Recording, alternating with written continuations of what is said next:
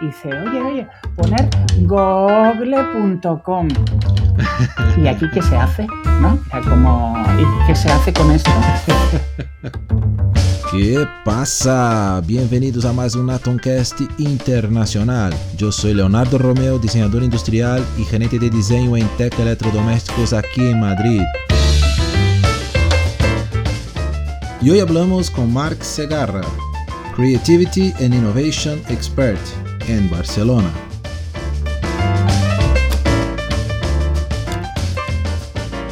A ver, primeramente muchísimas gracias, Marc, por, su tiempo. Sé que no es fácil ahí cuadrar todas las, las agendas, pero después de casi algunos meses hemos finalmente conseguido este hueco.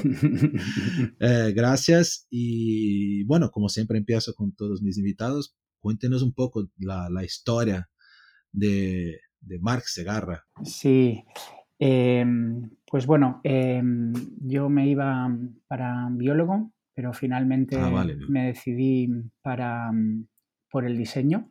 ¿Y por eh, qué no se ha ido a, biología? ¿Por, por, por tema de, no, haber mucha oportunidad o porque te han Bueno, porque esos miedos ¿no? que tenemos cuando somos jóvenes, que tenemos ahí miedo a equivocarnos, de, de no escoger, ¿no? Y si puedes llegar a sentir presiones de casa, ¿no? De, escoger bien, de no equivocarte, pues en esa época eh, que había menos información que, hay ahora, Leo, eh, pues había todo ese, ese miedo, ¿no? Y, me acuerdo que el biólogo me dijo que me podía dedicar o estar en un laboratorio o, a la enseñanza. ¿sí? Y por ahí, bueno, eh, hice un paso atrás, ¿no? Descubriendo diseño, me, sedujo la, opción de poder también eh, representar, eh, ayudar a, la comunicación visual.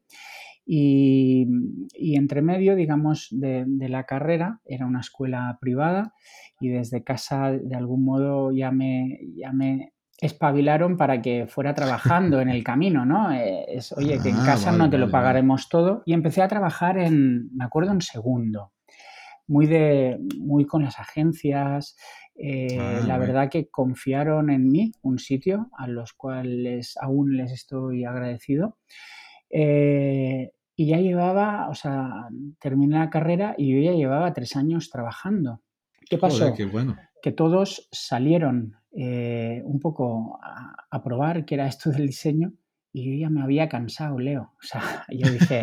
No, ya estaba, joder, ya, estoy tres años. Ya está. O sea, digo, no puede ser que sea esto lo que me queda de por vida, ¿no? Y ahí me di otra oportunidad haciendo una maestría en, en multimedia. Estamos hablando del 2000, 2000-2001. Y me acuerdo, Leo, que estábamos en clase, eh, era interfaces multimedia Sí.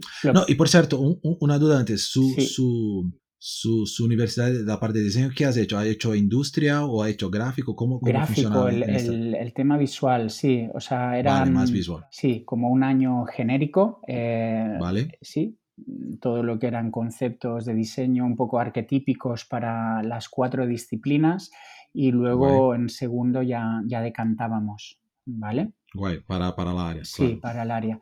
Y bueno, escogiendo, digamos, gráfico, pero muy en, base a la comunicación, no, no, gráfico en plasmar, sino en el comunicativo, eh, fui donde, bueno, eh, fui a aterrizar en, agencias de, publicidad, de, comunicación, y ahí un poco me, desalenté, ¿no? Eh, vi un poco el ritmo de las agencias, vi un poco el trato humano que, que podían tener ahí dentro y digamos que reculé.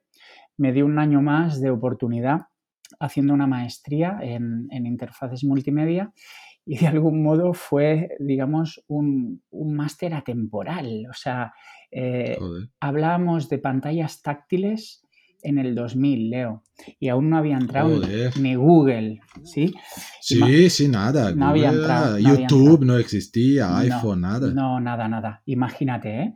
eh era como eh, los inicios de lo que sería la usabilidad en interacción Eh, el único requisito que nos decían es llega con los mínimos pasos a la información, ¿sí? Dos, eh, tres pasos es demasiado, ¿no? Como un mapa mental, pero puesto en, nada, eran los inicios de los flujos, de, la, de la usabilidad. Y a todo esto nos llega una pantalla táctil de Estados Unidos que era eh, una cosa de 40 centímetros de, ancho por 20 de alto, donde la única tactilidad que tenía era que le dábamos a unas coordenadas y se encendía un LED, ¿sí? Era todo lo wow. Y, ah, tú programabas la coordenada, ¿sí? Era todo lo táctil. Eh, por lo tanto, que tecnológicamente digamos que no acompañaba.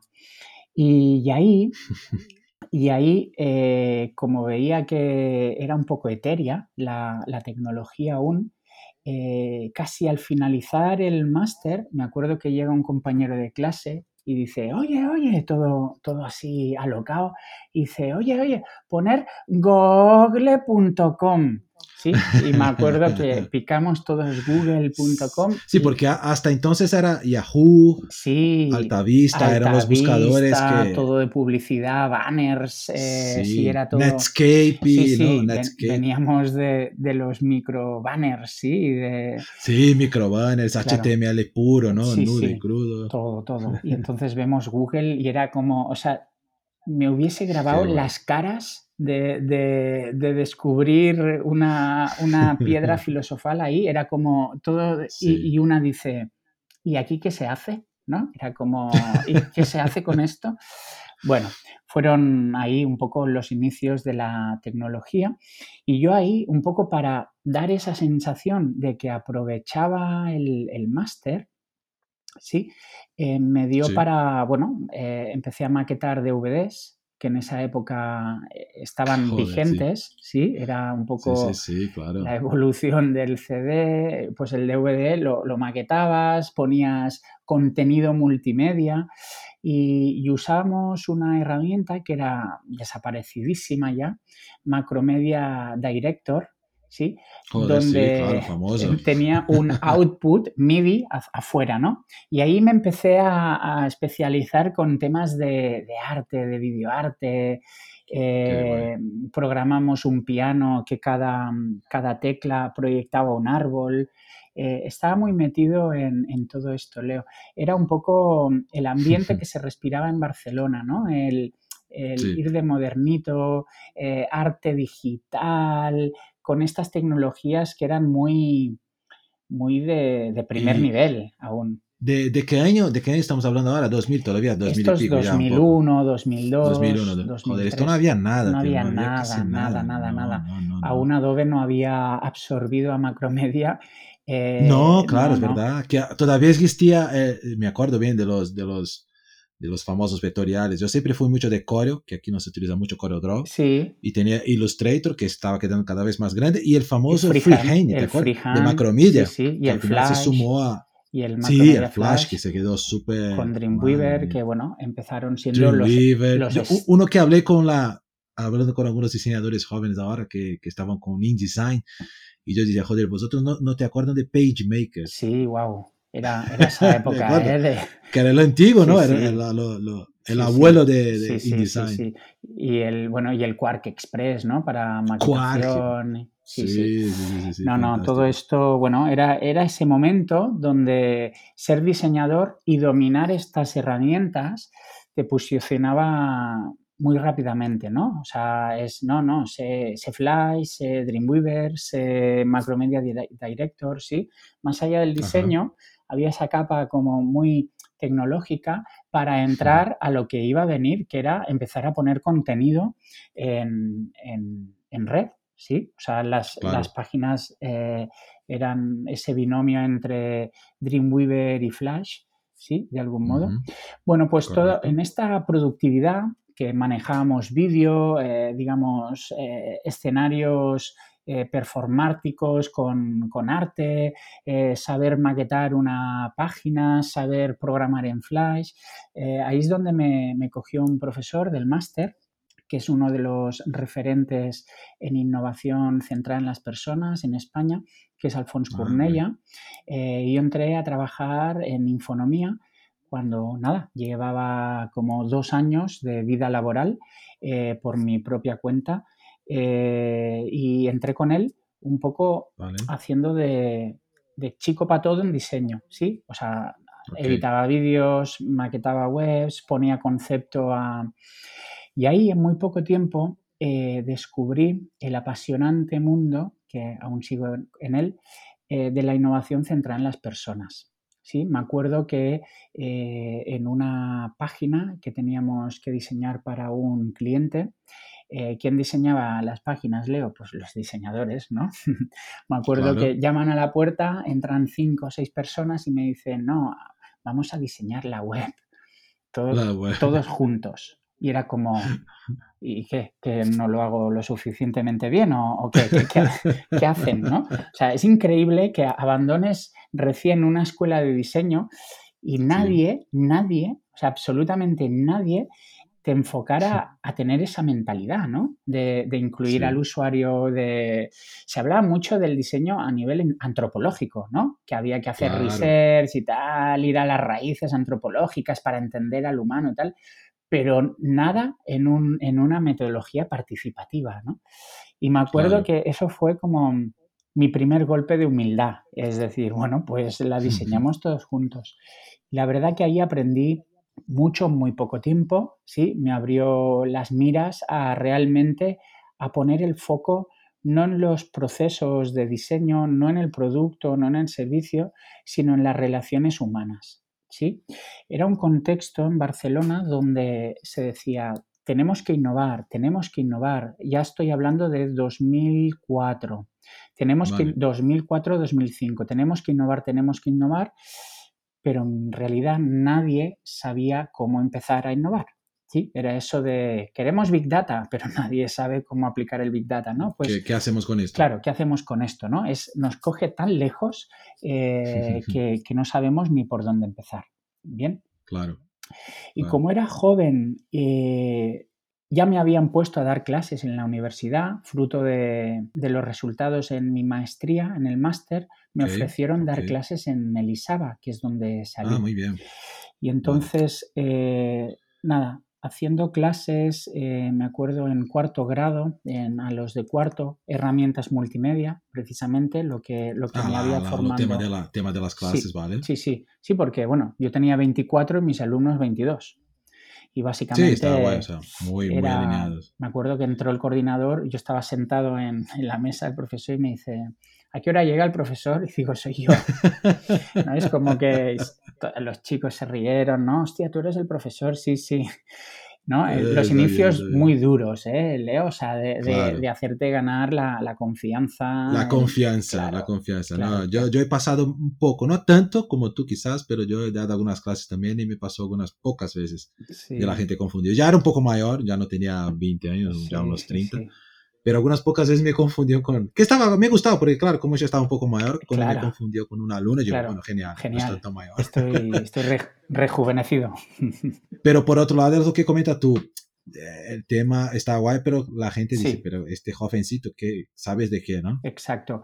Y ahí, ahí aprendí una cosa muy, yo creo que muy positiva, que eh, es no ir de arrogante siendo profesor porque se te puede, o sea, te pueden ver el tendón de Aquiles muy rápido, sino fue adaptar lo que ellos querían, ¿no? O sea, la empatía. Y ahí aprendí muy rápido que para educar tienes que estar atento un poco lo que quieren, lo que esperan, lo que necesitan, ¿sí? Y digamos, bueno, yo llevo más de 17 años dando formación, clases, eh, y de algún modo siempre ha sido mi, línea, ¿no? O sea, el, testear, eh, el estar muy empático, eh, no elevarme de que yo te estoy enseñando algo, sino yo haré de guía, ¿sí? Yo te haré de guía y básicamente estoy un paso o dos por delante tuyo pero te invito a, que, a que sigas este camino y si no, coges otro, ¿sí? O sea, esta es un poco mi... Y digamos que... sí, sí, sí. Em, se me abrieron los ojos en cuanto a, lo educativo, ¿sí? A, enseñar a, personas a, transformarse o, aprender, ¿sí? Claro, Y, fruto de que estaba trabajando tanto y también en la consultora tocábamos proyectos muy mastodónticos, ¿sí? Y digamos que estaba como yo solo, tuve, digamos, como lo que ahora, porque ahora le ponemos etiquetas para todo, Leo. Ahora es el momento de etiquetarlo todo. Tuve lo que... Todo tiene un, algo específico. Todo, y ahora lo voy a decir y los oyentes lo van a decir, ah, e-, es eso. El, típico burnout que dicen, o sea, vamos, que te, que te quemas, ¿sí? De, trabajar. y, y ahí dije, wow, tengo que parar ¿sí? porque en ese frenesí tuve un accidente de, coche en alta montaña donde se, prendió en llamas ¿sí? y yo tuve que escapar del coche ya, ¿En llamas? Sí, en llamas, sí. Y eso como que... No sabía de esto. Sí, sí, sí. Madre Eso me ubicó mucho en, a ver, ¿qué estás haciendo? ¿Sí? te damos otra oportunidad ¿sí? Eh, por lo tanto, eh, vive, vive en ti, ¿sí? Sé, coherente y no, no, desperdicies el tiempo. Es un poco eh, lo, que, lo que destilas de ese acto, ¿sí? de ese gran gran shock que, te pasa en la vida. Sí, una experiencia que te, te hace repensar quizás, ¿no? Hasta qué punto has tenido una otra oportunidad o yo qué sé, o repensar en todo. Qué interesante. Porque era, bueno, era muy joven, ganaba ya el, dinerito, eh, iba como muy acelerado eh, en un tiempo que a lo mejor tocaba pues aprender, vivir, ¿no? O sea, y ahí Me, me prometí bajar las revoluciones, ¿sí? Y, me decidí ir a Nueva Zelanda a tomarme un año sabático eh, con 25 años y un poco a repensar qué quería hacer porque estaba viendo que lo de la innovación me gustaba, centrar en las personas me gustaba, pero no se estaba entendiendo porque las personas, las personas que solicitaban innovación antes no entendían qué era la creatividad, ¿no? Y eso a mí me inquietaba. Y por otro lado, por todo el vínculo que estaba teniendo con las personas. O sea, lo que estaba haciendo me gustaba, pero lo quería desechar. ¿Sí? y fue en Nueva Zelanda eh, haciendo una actividad, digamos, no centralizada o focal a lo que yo hacía, que era recoger uvas ¿sí? Eh, muy bien, muy bien. Un poco distinto. Sí, un poco, distinto y eso hizo que la cabeza se me oxigenara, se relajara, ¿sí? Seguro, eh, Y bueno, que Nueva Zelanda es un plato para que te pasen muchas cosas con la naturaleza y por ahí, pum, me abrí en canal. Y, bueno, contacté, destilé esas dos cosas y dije, no, es que a mí lo que más me gusta son las personas, tratar con personas y, y también los procesos creativos, o sea, para hacer que la gente sea innovadora, pero empoderar a las personas con la creatividad. Entonces eh, volví radiante de Nueva Zelanda y a las puertas de la crisis en el 2007, em, digamos que tomo la decisión de emprender. Era la primera vez que emprendía un negocio. Venía de emprendedor, pero de autónomo, cubriendo en empresas, pero esta vez dije, voy a dar un proyecto, empresa, que Barcelona no tiene, que era instruir en creatividad. En el 2007-2008 arranqué eh, en un contexto donde aún no la gente no, la creatividad no se entendía como una herramienta que debías adquirir para, ¿sí? Para poder innovar de otras formas. Exacto. Y fue me acuerdo que, bueno, la gente pasé por Barcelona activa para y la gente no entendía, pero esto es muy poco tangible, ¿no? Pero esto, pero la gente, estás loco, que estamos a punto de entrar en una crisis, ¿sí? Estás loco, eh, ponte a trabajar y, ¿sí? Y olvídate de emprender ahora. Bueno, me, me Porque ahí, por ejemplo, hay una, hay una, hay una discusión ¿no? de este tema, principalmente cuando hablamos de innovación, que creo que hasta hoy hay empresas que no, no han entendido quizás, ¿no? Que la gente, no sé si era lo que pasaba antes también en tu caso, que la gente entendía innovación como, vale, es tecnología, Exacto. equipamientos, o sea, creatividad es para tener ideas, esto no es para innovar, esto te va a dar ideas. Y, y, creo que fue justo este cambio. Todavía creo que hay mucha gente por aprender, sí, sí. ¿verdad? Pero creo, era un poco esto que pasaba en ese momento, que vale, innovación es tecnología, es, eh, hardware, hardware, hardware y, y, no una idea, ¿no? Era la, digamos, era el, el paso evolutivo, eh, ¿no? De pasar de una como generación industrial, de pasar a vender los productos a través del marketing y la publicidad, ¿sí? Eh, y luego eso se especializó un poquito y se necesitaba innovar ahí en producto y servicio. Nació el I D en los años 70, 80, I D, pero es lo que dices, el foco seguía estando en el producto, en el proceso, y las personas seguíamos sin aparecer en, el game. ¿sí? Fue más tarde, en los años 90, con la llegada de, digamos, del design thinking, ¿vale?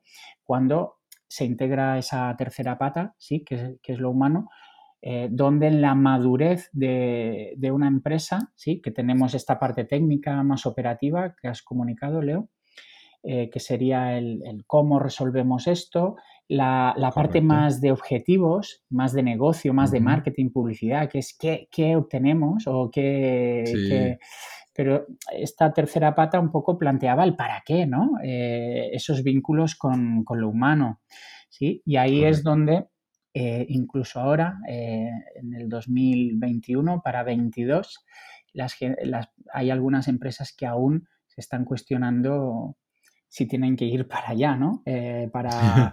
Y obvio que sí, obvio que sí, porque es lo que dices, no, no únicamente debemos de pensar en, técnica, en procesos, en, simplemente en esa parte más operativa, eh, ni de cumplir objetivos tácticos, sino que tiene que haber una estrategia de afianzar lo humano, ¿sí?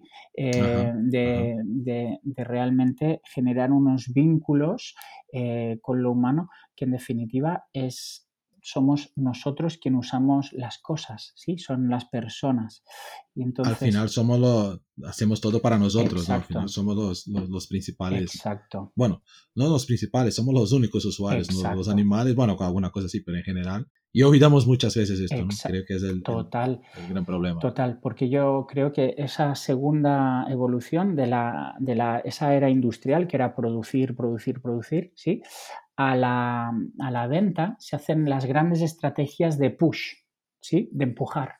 empujar marketing, empujar publicidad, empujar los productos, empujar las ideas. Eh, yo digo que estamos programados para empujar las ideas que tenemos en el cerebro, ¿vale? Y esto es un error. Esto es un error. Yo creo que ya debemos de empezar a resetear todas esas estrategias de empuje ¿sí? Y adoptar estrategias más de, tirar, de, de, pull, que es de eh, recogida de, lo humano.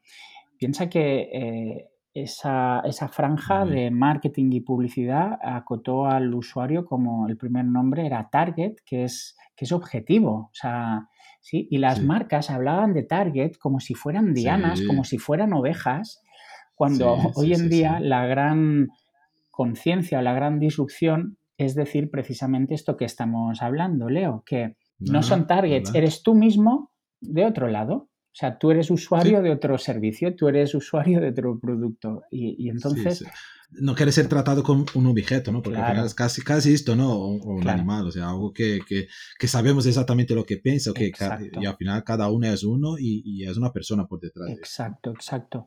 Pues en todo este arco que he tenido de evolutivo con, con, las personas, las empresas, ya van 20 años porque arranqué el, el, el 2000, estamos en 2021 y he podido experimentar de manera muy coherente lo que es la creatividad y la innovación centrada en las personas y los saltos evolutivos que hemos ido dando en relación al, producto, al servicio o al valor. ¿sí? Y la verdad que ahora, ahora dentro de este caos que hay, ¿sí? O este escenario distópico, ¿sí? Que puede ir a más y, irá a más. Em, sí que es verdad que hay un, un hervir humano eh, donde tenemos voz, tenemos poder de intención, tenemos la capacidad de transformar, ¿sí? Y esto las empresas ya se empiezan a dar cuenta, ¿no? Que ya no son comunidades de hashtags, eh, ¿sí? Sino que son grupos de, de gente que vibra con, la misma energía que lo hace la empresa, son las llamadas tribus, ¿no? Eh, que una empresa hoy en día se tiene que poder conectar por valores a esta gente que, les aporta valor, ¿sí? Y es, y es, un, es un se retroalimenta. No es esas estrategias heredadas de empujar hacia afuera y que el otro coja, sino que pasa a tener mucho significado la co-creación, el, el aporte conjunto de valor. O sea, tú no lo sabes todo, tú eres un aportador de soluciones, tú eres un aportador de, para cubrir ciertos servicios y el usuario de algún modo es el que te puede ayudar a, formar parte de, ese, proceso. ¿sí? Eh, las personas empezamos a formar partes de procesos de construcción, de productos, de servicios. Y para mí esto me ha parecido muy, muy, muy apasionante, muy, muy inspirador. Es obvio que venimos capados a nivel psicológico, ¿sí? Para, entender lo que sería eh, el comportamiento humano, pero yo creo que es responsabilidad de cada uno el, crecer personalmente, ¿sí? Y el poder, no sé, pues hacerse algún curso de, algo, ¿sí?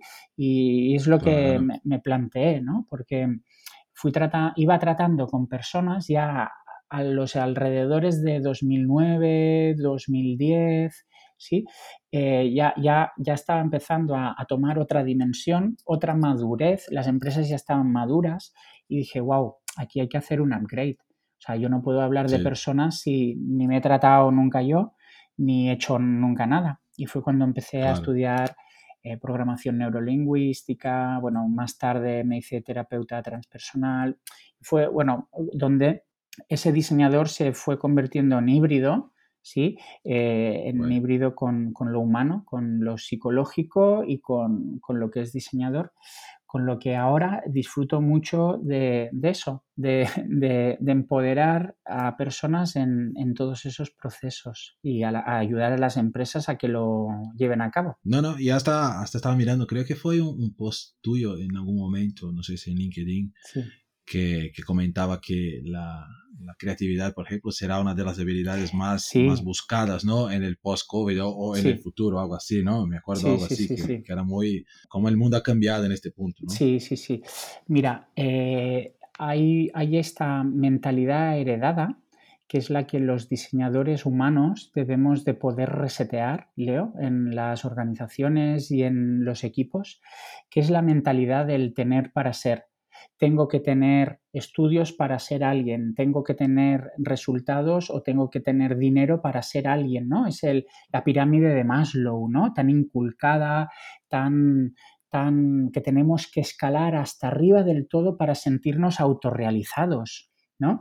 Esto en el fondo ha sido un gran engaño, el gran engaño, eh, donde el foco se ha puesto muy en la productividad eh, y aunque trabajes mucho, mucho, mucho, nunca vas a llegar a esa autorrealización, ¿no? Eh, y ahora, con todo esto que está pasando, y la creatividad tiene que ahí, tengo que tener ideas para ser creativo, ¿no? De algún modo, es, tengo que tener, es como deberes puestos, eh, de algún modo. Y ahora, en esta gran disrupción que estamos viviendo, que es, es un momento súper dulce, em, pese a todo, ¿sí? Eh, el ser humano se está empoderando, se está transformando. Muchos hemos entrado en depresión, hemos podido salir, a muchos nos han pasado cosas, muchas personas han transmutado, muchas personas han huido de sus sitios de trabajo, ¿sí? Eh, por, alguna razón. Y es básicamente que las personas están en búsqueda de su ser, o sea, del real propósito eh, y el cambio de mentalidad. Y ahora digamos que eh, esas estrategias pool ¿sí? Eh, se alinean más no al tener para ser, sino al ser, primero ser, para luego tener tener mejores resultados o tener más abundancia o tener... Y, esto es algo que trabajo mucho con las empresas. Ahora, no hay que tener para ser nada, no tienes que tener más eh, para ser tanto, sino hay que vincularse con tu verdadero propósito. Y es algo que actualmente desde mis mentorías eh, o, consultorías con empresas es donde trabajo. Es primero seamos, trabajo mucho el arquetipo de la marca, eh, empoderamiento del equipo para que realmente sientan la creatividad, para luego hacer un paso, o sea, vamos del propósito del ser a la nueva mentalidad. Y es la nueva mentalidad, no la de empujar ideas, ¿sí? Desde tu programación neurolingüística es, yo estoy programado así, yo te tiro mi idea y es la mejor, ¿eh? sí, sí, claro, claro que es la mejor, porque la has dicho tú, ¿no? y lo que ayuda a las empresas ahora desde esa nueva mentalidad es crear galaxias creativas, ¿sí? Universos de información, ¿sí? Por ejemplo, Teca tiene una galaxia de información, ¿sí? Que es algorítmica, siempre es la misma. Pues una vez eh, la compañía, eh, la empresa se la descarga, digamos que transforma la creatividad del equipo. Como ya venimos de detectar qué arquetipo tenemos, si es de contribuir, ayudar, eh, ser disruptivo, ¿sí? El arquetipo nos marca un poco la esencia. La mente la acompañamos para que se pueda expandir sin eh, entrar en el patrón antiguo de empujar las ideas.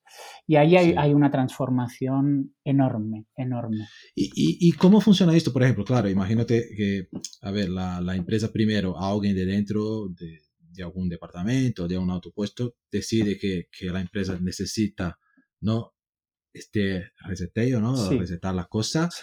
Te habla contigo y tú vas ahí para hacer su, su, trabajo de cómo, cómo básicamente bueno, sacar, o sea, cerrar, ¿no? Cerrar la cabeza de todos para empezar desde cero. Pero ¿cómo funciona en tu caso con, la, con, los, con los equipos? Porque claro, una persona o dos han tenido esta idea, conocen tu trabajo, pero ahí llegas a la empresa, tiene muchos perfiles. Claro, claro. Desde los más antiguos, los más jóvenes que quizás estén un poco más abiertos, que, que, tienes, ¿verdad? Que los más jóvenes también, la, generación creo que está un poco... ¿Y cómo, cómo funciona esto? O sea, ¿cómo para una generación quizás un poco... Exacto. Hasta un poco o, la nuestra misma, la nuestra generación, o los más mayores. ¿Cómo va la cosa? ¿Tú sientes que, que primero tienen que estar abiertos o en teoría se van siguiendo el proceso, esto naturalmente va abriendo la, sí. la, cabeza. Mira, cada vez que contactan pues para trabajar eh, de manera muy inconsciente, ay, queremos mejorar esto, queremos, sí, yo les ofrezco como esta, esta disrupción, sí, este cambio de mentalidad para mejorar resultados. Entonces ahí se quedan sorprendidos, ¿no? Y es, vale, ¿cómo, cómo hmm. empezaremos a hacerlo? Digo, primero alinear eh, la escucha de todas las mentes que tenéis dentro, porque sí que es verdad, Leo, que ahora coexistimos muchas generaciones con distintos mindsets. ¿Sí? Antiguamente había una o dos generaciones. Ahora, un poco menos Ahora podemos estar hasta tres, cuatro generaciones coexistiendo. Bien, y lo que les hago es como una masterclass con muy bien, muy bien trabajada de conceptos muy, muy disruptivos que, ayudan a la persona a virar, a hacer un cambio, ¿vale? Eh, es una masterclass que ayuda a hacer awareness, abrir conciencia, y ser más conscientes. ¿Vale? Y luego eh, lo que hago en, algunas empresas es ver el perfil de innovación, eh, cada perfil que tiene cada individuo, para un poco eh, poder diseñar ¿sí? el equipo. ¿sí? Y yo hablo de equipos de alto ah. rendimiento creativo. No es que empiecen a producir ideas, es que entre ellos no se bloquean. Y esto es diseñable. Porque más allá, mm. más allá de que Leo tenga la etiqueta en Teca de diseñador, ¿sí? industrial o diseñador, ¿sí? Eh, Leo tiene un aporte eh, de programación neurolingüística ¿sí? Eh, y también tiene un perfil configurado de cómo tú mueves la energía creativa cuando estás en grupo. Y esto cuando las personas lo hacen consciente es revelador, sea, porque entras en empatía. Y entonces vemos a nuestros compañeros no como etiquetas con cargos, sino como lo que aportan, ¿sí? Claro. Y entonces, bueno, son unos test eh, influenciados por Carl Jung, que fue el primer psicólogo que introdujo, digamos, el alma en el proceso eh, psicológico, eh, y es donde mm, todas las, digamos, la psicología moderna ha hecho todos estos test del DISC, que son los cuatro colores, o el test de Basadur, que indica tu perfil innovador. Yo los combino ¿sí? para, mm. para saber cómo anda el equipo. Tú tienes una, lectura de cada uno, ¿no? Más o menos, y, consigue así montar, o sea, cómo, porque claro, si tienes perfiles quizás muy, que no se complementan ahí, la cosa no funciona, tiene que ser complementaria un poco Y el equipo eh, se da cuenta de otra dimensión, digamos, de una dimensión más inconsciente, ¿no? Digamos que la conciencia es lo que, la parte del iceberg que vemos y la inconsciente es el gran volumen de que no, no sabemos que está. Cuando haces eso consciente, los equipos se transforman. ¿sí? Y hay, ah, hay, hay, hay como un cambio de conciencia personal y después grupal de equipo. Y si además te estoy em, tratando de conectar con tu propósito, el propósito de la marca, el propósito de la empresa, eh, tu propósito personal, y si además te acompaño de que tienes que hacer un, un switch, eh, un shift en, la mentalidad, no pasar de empujar las cosas, sino de, darlas a través de tu ser, y ahí el, servicio, el producto, eh, lo que hace, el offering de una empresa se transforma pero es, una pasada. Yo tengo ahora muchos clientes en activo haciendo este eh, trabajo de migración. Eran una, eh, empresas más apalancadas en, digamos, en el mundo antiguo, ¿no? Pensar en qué, cómo, ¿no? ¿Qué, cómo, qué, como resultado, ¿sí? Y realmente lo normal. Lo normal, lo normal. Y cuando ahora están viendo que se les puede reducir a dos, tres años sus visiones de negocio, ¿vale? Porque no tienen el pulso para vender a online o, todo esto y empiezas a trabajarlas desde dentro, bueno, eh, los beneficios que tienen las personas que están trabajando ahí dentro son súper gratificantes. O sea, y es ahí donde yo me conecto, ¿no? O sea, es donde a mí no me interesa lo, que aportan, ¿sí? Me interesa que estén alineados a, estas nuevas formas de, entender, de pensar, de hacer, de aportar, ¿sí? Eh, en, esos, en esos entornos me muevo. No, y lo, y lo más importante que ves es que, claro, tú como diseñador ya seguramente has pasado en las empresas que no son solo de diseño, empresas de industria y tal. Claro, tú como diseñador siempre has sido como, como un creativo. Bueno, es un diseñador, es un creativo. Hasta no se habla esto de ingenieros de nada. Entonces es muy interesante, ¿no? Que tienes esta, esta ya definido, tú eres un creativo y yo soy de la parte de, de finanzas, yo qué sé, y no soy creativo. Claro.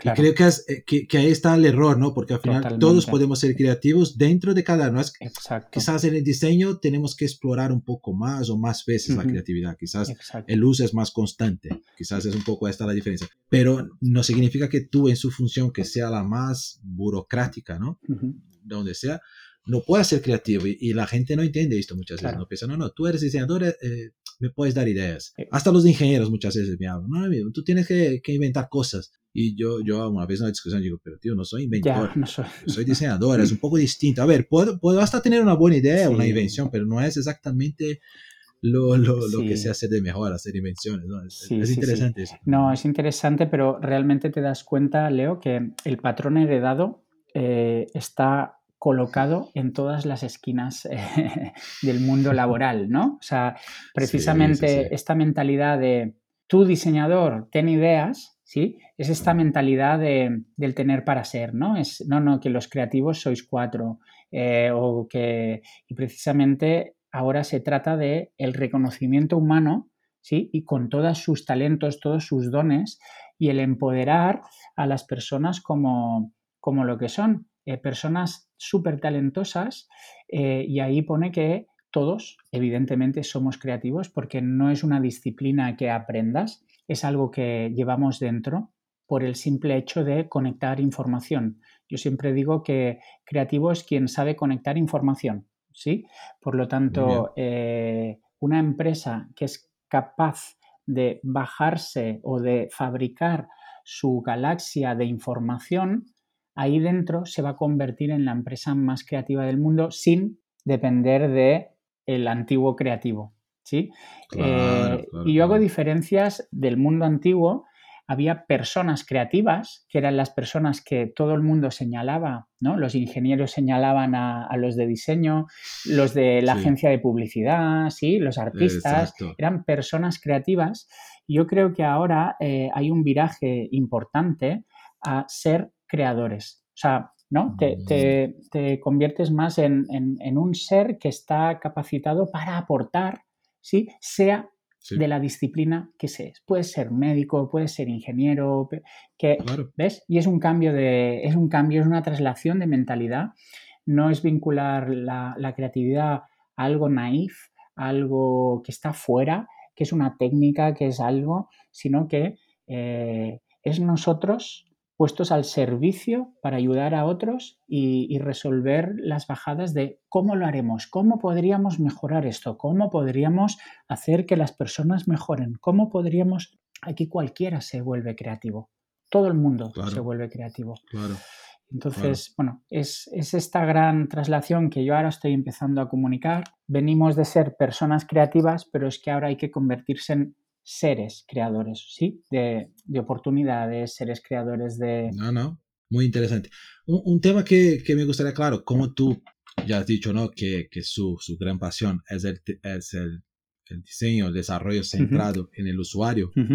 Eh, me gustaría saber un poco, hablar un poco contigo de, claro, queremos hacer para el usuario. Tenemos que llegar y saber que, quiere este usuario, que desea, que tiene dentro de su cabeza. Porque ahí siempre tiene la, ¿no? la, la, la, la antigua discusión de hacer investigaciones, testes de usuarios, eh, los famosos focus group, eh, que mucha gente se encanta y otros dicen, no, esto no funciona. De preguntas directas, el famoso, me acuerdo cuando hizo mi máster también, el shadowing, ¿no? Que estás ahí mirando al usuario sin que lo perciba, porque cuando sabes que está haciendo, se está mirando, él va, va, va, va a agir de forma distinta. Entonces, ¿cómo, cómo, cómo tú, qué piensas un poco de todo esto? ¿Cómo, cómo funciona todo este proceso desde los más, ¿no? De lo que ya hablamos un poco.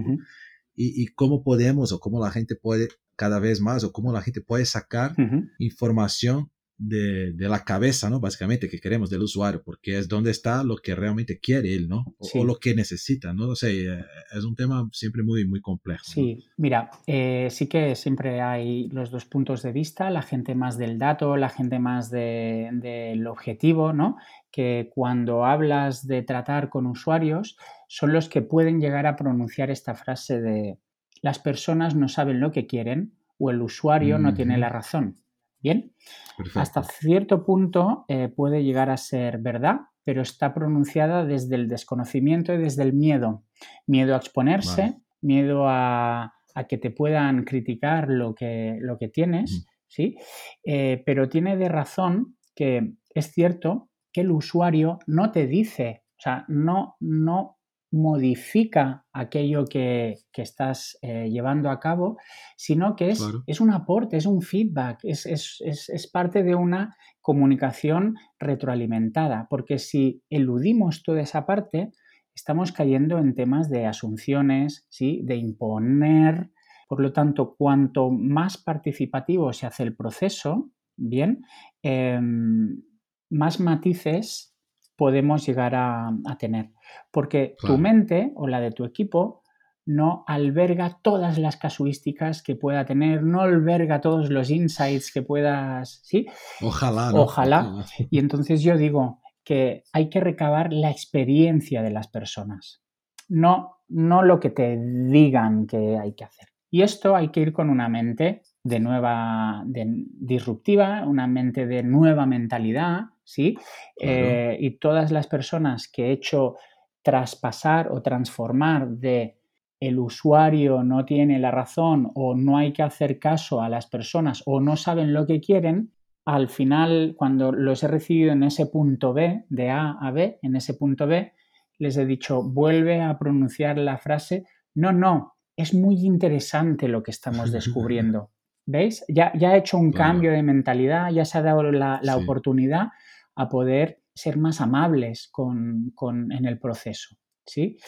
Eh, bueno, y básicamente es esto, eh, es eh, intentar incluir y amabilizar de que, bueno, no se trata tanto de, metodologías estrictas, es, dar aporte de nuevas visiones, nuevos insights, otros puntos de vista y sobre todo de todas las experiencias, porque si tú eres Philip Starks, ¿sí? Y quieres diseñar una silla, evidentemente que tienes que pensar en el qué y en el cómo.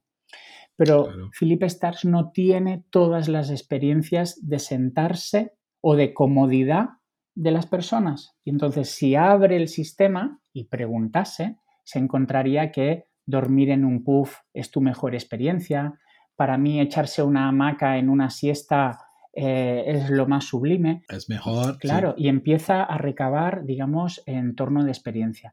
Eh, los research tienen que ir en ese, en ese punto. ¿Qué aprendo de la experiencia de los demás? No que te digan sobre el qué y el cómo. ¿Ves? Es... Claro, claro, es, es, es, es muy, ¿no? es muy fino la, la, línea esta, pero sí, que, que, que, es donde está el, el, o sea, nunca te van a contestar quizás directamente porque ahí quizás esté al lado que comentas tú, que el usuario a veces no lo sabe porque quizás no es que no sabe qué quieres, que no sabe cómo expresar, ¿no? Tiene dentro y, y, se vas hablando, de alguna forma te va a soltar la información, ¿no? Es, es, es el interesante. Por eso, bueno, unos deberes yo creo que humanos de hoy en día es tener habilidades en lo psicológico de algún modo. Los puedes obtener de un curso, de una cápsula, de una formación, sí, pero ir ampliando todas estas capas sensibles de poder atender otras personas porque no es que vaya al alza, es que por fin nos hemos vuelto a vincular, ¿sí? Eh, hemos dejado atrás toda esa euforia de productividad, de venta y ahora hablamos más de beneficio, propósito, valores, ¿vale? Y es aquí donde nos exige como personas humanas adoptar estas habilidades pues para que, para que la conexión se haga lo más natural posible. Guay, guay. Y al final, claro, lo, que comentamos también, que eh, bueno, que creo que ya había comentado el tema de, la co-creación, que es algo que cada vez más Todavía ya, ya hizo en algunos casos este ejercicio, mm, hoy en día no mucho, por no tener el proceso tan, estructurado quizás, no es algo tan sencillo, pero ¿cómo, cómo ves la, el tema de cómo poder introducir esto? Porque, a ver, no es sencillo, o sea, claro, podemos, tenemos que meter el usuario dentro del desarrollo, básicamente es esto, o sea, en, en, etapas, no en todo, pero claro, que, que, sea muy participativo ahí hasta que sea un, un, co-creador que está ahí. ¿Y esto qué, qué, tipo de experiencia ha tenido tú? De, ¿Cómo, no? ¿Cómo funciona y cómo introducir esto? Porque no es algo tan sencillo, ¿no? En, general. Eh, en la teoría sí que es sencillo, vale, perfecto, lo, entiendo, Ya, ya hice en algunas empresas que tenían muy claras. HP hace un poco, de cierta forma, está bien, ¿no? Con los... ¿Y, cómo, cómo, ves esta? Que es algo muy, ¿no? A ver, yo creo que hay, hay varias fases. La primera fase es, es hacer este cambio de mentalidad, ¿sí? Es hacer este switch y, que la empresa eh, deje, ¿sí? O, desde arriba, impulsado desde arriba o desde los middles, ¿sí? Empezar a, alinear ese propósito de intención, que es queremos eh, incluir al usuario. Luego está realmente la fase de, de realmente entender para qué quieres incluir al usuario. ¿sí? Eh, no es para hacerle un focus group de preguntas cerradas A o B, sino de abrir el sistema casi y que te diga, dime cuál es tu mejor experiencia cuando consumiste tal cosa. Y te pueden decir, ah, pues C, ¿vale? O sea, no les estás induciendo, sino que abres, abres el, sistema. Bien, y aquí es donde eh, la empresa, más allá de querer, sí, tiene que entender. ¿Sí? Tiene que entender de que no puede inducir, de que no quiere, de que no puede moldear, de que, porque los focus group vienen, vienen del pasado. Sí, es, eh, oye, ¿y la Fanta de, naranja o de limón? Y, no hay más sabores. No, de naranja o de limón. Y la respuesta se va a estudio de mercado, ¿no? O sea, es como... Em, y entonces, este sería el segundo paso. Y el tercer paso, de algún modo, ya sería empezar a, a introducirla ¿sí? Eh, al principio de manera muy liviana, ¿sí? Y, luego, pues, eh, tratar o se debería tratar de automatizarla, ¿sí? O sea, yo creo, creo, y así lo he hecho con las empresas que trabajo, el in-house, eh, que lo hacen como una constante. Normalmente se usa las co-creaciones para un fin, para sacar un qué, ¿sí? Para, para validar algo, ¿vale? Pero yo digo que es una constante, es un diálogo constante con el, tu usuario, ¿vale? Por lo tanto, cada X tiempo sí que está muy bien, pues reunir a tus clientas, reunir a tus usuarias, reunir, eh, hablo en femenino, pues por el trabajo que hicimos en Mango, ¿sí? De, ah, del programa de fidelización, donde eh, Mango nunca había abierto la puerta de hablar con sus usuarios eh, y yo fui a tienda física a hablar con las clientas de Mango y de algún modo co-creamos. Esto es una constante, ¿por qué? Porque las personas vamos cambiando. O sea, antes de pandemia éramos unos, ahora somos otros y cuando venga el metaverso seremos otros. Por lo tanto, la co-creación es como un, un tener la escucha activa todo el tiempo. No es entenderlo como parte de un proyecto, research, tal, tal, tal, pim, pam, pam, venga, va, ya nos olvidamos. No, ya hicimos, el año pasado ya hicimos co-creaciones, sino que se deberían, es como un amplificador de lo que de lo que sienten o perciben los usuarios. Sí, no, creo que es de, la misma forma que las empresas eh, muchas veces están ahí comprando datos del mercado, que es muy normal, estos GFKs de la vida, ¿no? Que, que, te traen todos los datos de la competencia y tal, debería tener este, eh, este approach al usuario como también algo que a cada X meses está haciendo siempre, volviendo a, la tienda o, a la casa de las personas y, volviendo a hablar un poco de, bueno, yo qué sé, de su experiencia con, bueno, de cierta forma con el producto, con el servicio de la empresa, ¿no? para ver si esto, de dos una, o sigue igual, ¿vale? Perfecto, mantenemos la, la métrica, ¿no? o si alguna otra generación, o si por, por algún caso como la pandemia, seguramente muchos productos o muchos servicios han cambiado la, la visión de lo, del usuario ¿no? frente a este servicio. Joder, ¿no? ahora no sé, tenemos que tomar cuidado, ya no es así. ¿no? Sí, sí.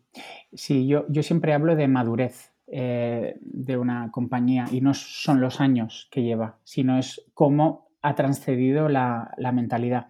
Hay una, hay una tabla del el espectro de la, de la empatía de Normal Nielsen Group ¿sí? que os la, te la describo así.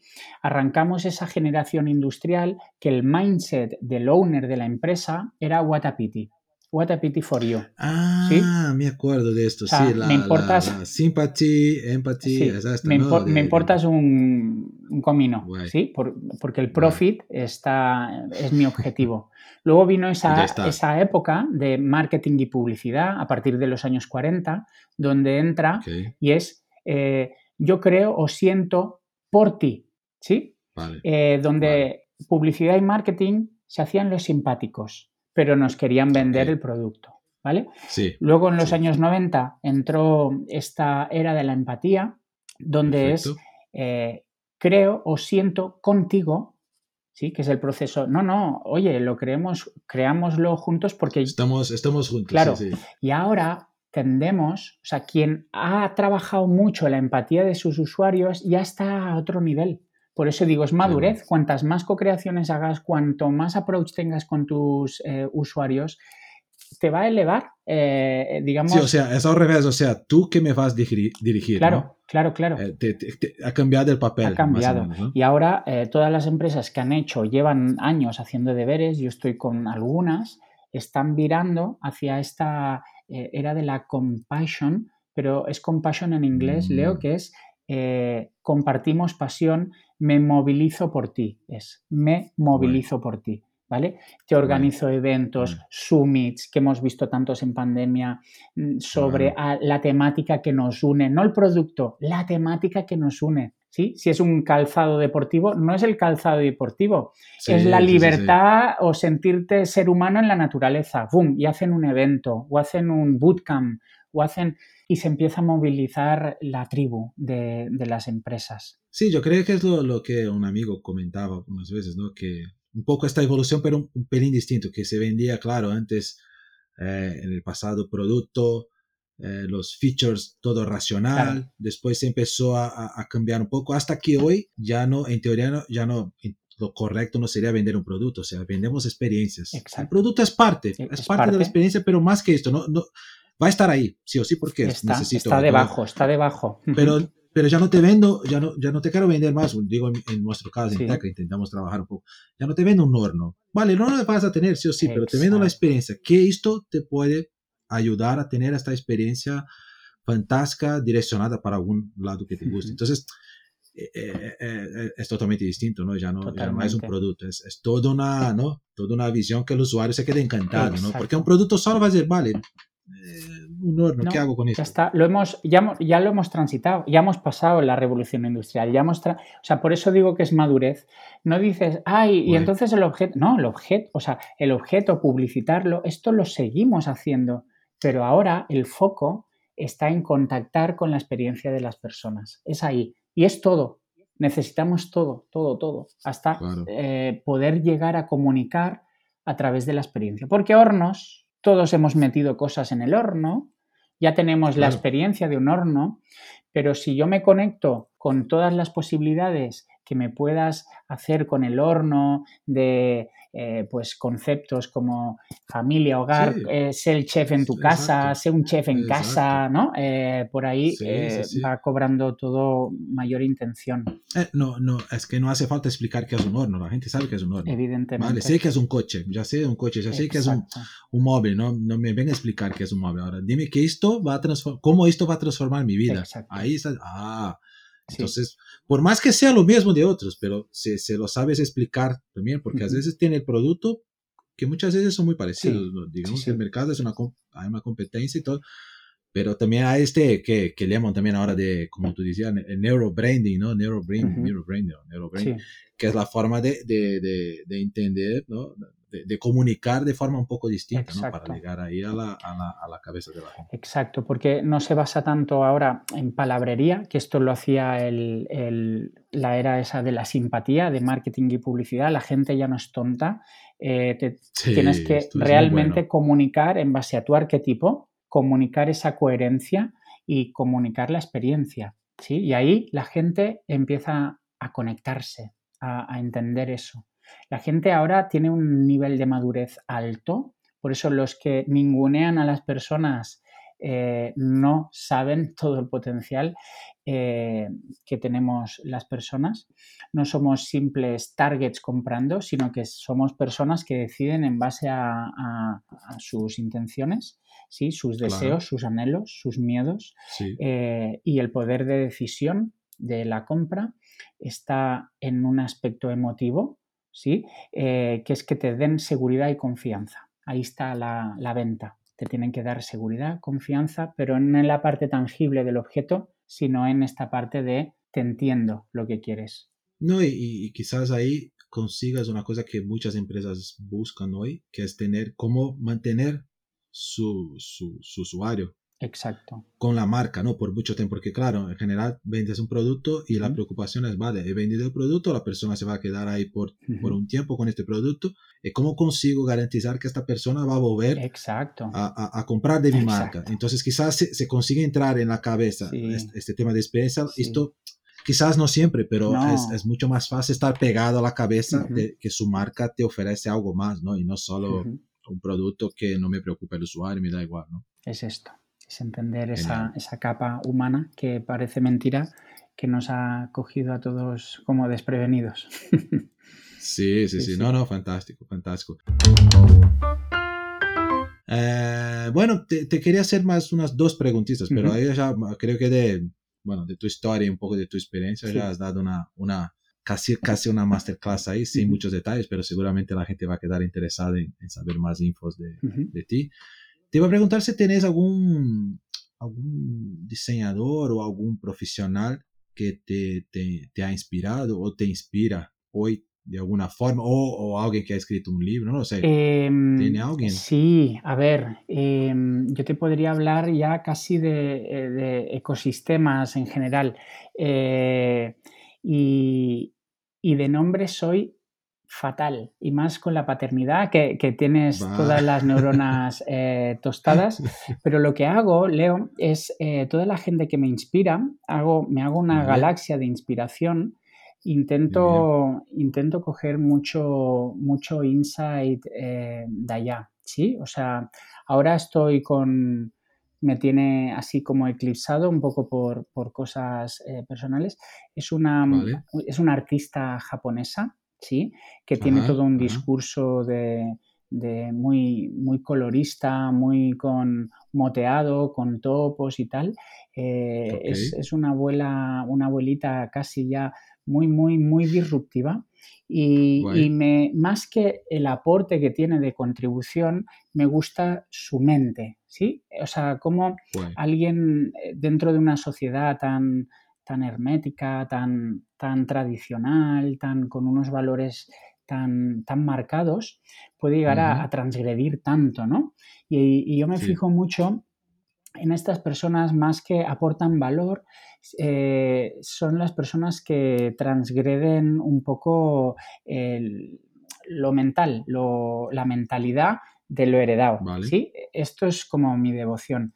Y, de verdad que me pillas, sea, a lo mejor en fresco te diría cuatro nombres, ¿sí? Eh, y ahora los tengo todos referenciadísimos, ¿vale? Pero no te puedo nombrar ninguno. Qué pasada, incluso estoy... Yo también me he oído mucho. Yo, me, acuerdo siempre de, los, de los más famosos porque está siempre en mi cabeza, que gusto también. Claro. Me gusta algunos más, más conocidos, pero tiene algunos que sé que me gusta mucho su trabajo y yo que sé, he leído su nombre y ya no me acuerdo. Me acuerdo de un trabajo o algo y es, difícil. ¿no? pero me, o sea, así que bueno, ya a ver, por, por ejemplos de clase, Richard Serra, eh, todo el discurso que tiene de deconstruir y de hibridar arquitectura con escultura, ¿sí? Y ponerse retos de, deconstrucción. Bueno, Ferran Adrià no por lo que aporta, sino por la deconstrucción. O sea, yo me fijo mucho la gente que resetea el modelo mental anterior, ¿sí? Y Richard Serra, Ferran Adrià, esta japonesa, o sea, tienen este discurso de, no, que no me entre lo heredado. Y yo creo que es el gran reto que, que debemos de tener ahora con, con todos estos procesos es, ¿no? Ya corta, corta con, tus hábitos, ¿sí? Reaprende, ¿sí? Eh, reseteate, transfórmate eh, y, vuelve desde, desde una autenticidad, porque de algún modo vivimos la vida de otros, ¿eh? En el fondo. O sea que... No, pero ves, ha dado, ya ha dado un nombre, ¿no? tienes que, que acordar de todo. Sí. Así es un nombre ya, ayuda a la, a la gente. Sí, sí y otra que de un poco de todo que hablamos, el, el diseño centrado en el usuario. ¿Es el futuro y la única solución? ¿O esto va a cambiar? No, yo creo que también... ¿O volvemos al pasado? No, ¿O no volvemos No, no, no, es que yo creo que, que, hubo una gran pérdida de lo humano en la productividad y en enfocar, eh, en empujar las estrategias sin tener... Yo creo que habrá otra desconexión, ya lo predigo, sí. O sea, entraremos como en otra revolución industrial, pero será esta revolución digital, ¿sí? Eh, que serán los metaversos cuando estén un poco afianzados, que ahí tendremos que recordar a las personas que vienen de un origen y de un contexto. O sea, tendremos que recordar a las personas que vienen de, un ADN, sí, de, un... y que forman parte de una naturaleza. ¿sí? O sea, habrá como un nature thinking o, ¿no? De algún modo sacarle las gafas a, los niños de la escuela de aquí 10 años, es decir, vamos a tocar un árbol, ¿sí? O vamos a... Yo creo que iremos hacia allá, eh, que volverá a ser cuando lo industrial aprieta con su cómo, sus qués, ¿sí? Eh, hay como una pérdida del ser humano.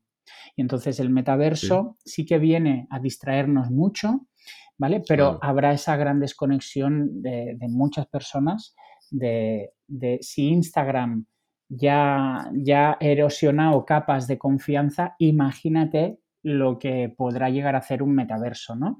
Un metaverso sí va a ser algo, o sea, no sabemos exactamente qué va a ser todavía, pero seguramente va, puede ser la, la, la bueno, sería la primera, ¿no? la revolución ya digital dentro de este Exacto, mundo. sí. bueno, la primera vendrá asociada con lo de los robots, ¿sí? la, la industrial, la 4, la cuarta, ¿sí? Eh, y todo este contexto, pero de, de, poner, de poner el foco en algo que hemos creado nosotros, inteligencias artificiales. ¡Ay, qué guay, qué guay! Al principio todo es guay, como la tele, el marketing, la ¡Ay, qué guay, qué, qué eficaz! ¿sí? Pero habrá mucho ser humano desorientado, Sí, que se tendrá. Como ya tenemos, ¿no? Como ya, tenemos, pues imagínate. Eh, y ahí, ahí habrá que hacer una labor, incluso no de recordarnos que tenemos un ser, sino que tenemos un ser, en el futuro tendremos que recordar que eh, tenemos un ser y formamos parte de la naturaleza. O sea, a, estos niveles. De hecho, la, economía circular y todo esto pone la cuarta pata en el contexto de la naturaleza. Debemos de ser coherentes con ese diálogo. O sea, que ya está, ya está pasando. Ya está pasando. No, quizás, o sea, quizás la revolución va a ser la revolución humana. Claro. La revolución humana natural, la naturaleza, porque al final es lo que tenemos que volver en algún momento, ¿no?